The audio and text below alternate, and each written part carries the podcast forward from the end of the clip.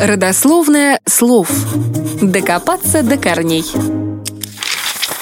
Древний Рим у большинства людей ассоциируется с высоко развитой культурой и дошедшими до наших дней великолепной архитектурой, храмами, дворцами, театрами и замысловатыми акведуками.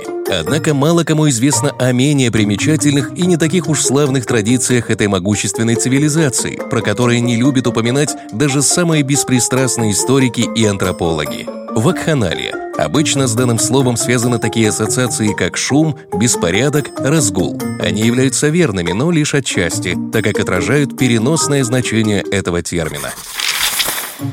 Вакханалия – это мистическое празднество в честь бога виноделия. Звали его по-разному, в зависимости от места проведения мероприятия – Дионисом, Бахусом или Вакхом в Древней Греции и Либером в Древнем Риме – Слово «вакханалия» произошло от имени бога Вакха. Женщин, которые затевали подобные гуляния, называли вакханками. Обычно вакханалии знаменовали сбор урожая, начало или завершение важного этапа календарного цикла. Празднества проводились тайно, под покровом ночи, и сначала в них участвовали только дамы, но позднее начали приглашаться и мужчины.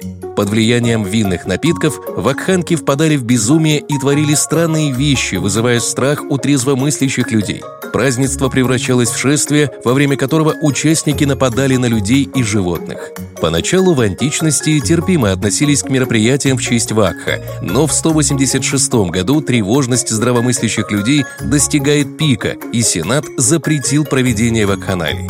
Против участников празднеств приняли жесткие меры, последствием чего было множество казней, ссылок и заточений. Несмотря на тяжелое наказание, вакханалии не были искоренены, во всяком случае на юге Италии, очень долгое время, а имя их надолго осталось для обозначения шумных торжеств и в этом смысле употребляется и в русскоязычных странах. Но это не единственное значение данного слова, употребляемое в переносном смысле – Например, в толковых словарях русского языка таких авторов, как Ожегов и Ефремова, вакханалия означает также крайнюю степень беспорядка, разгула, беспорядочного и бурного проявления чего-либо.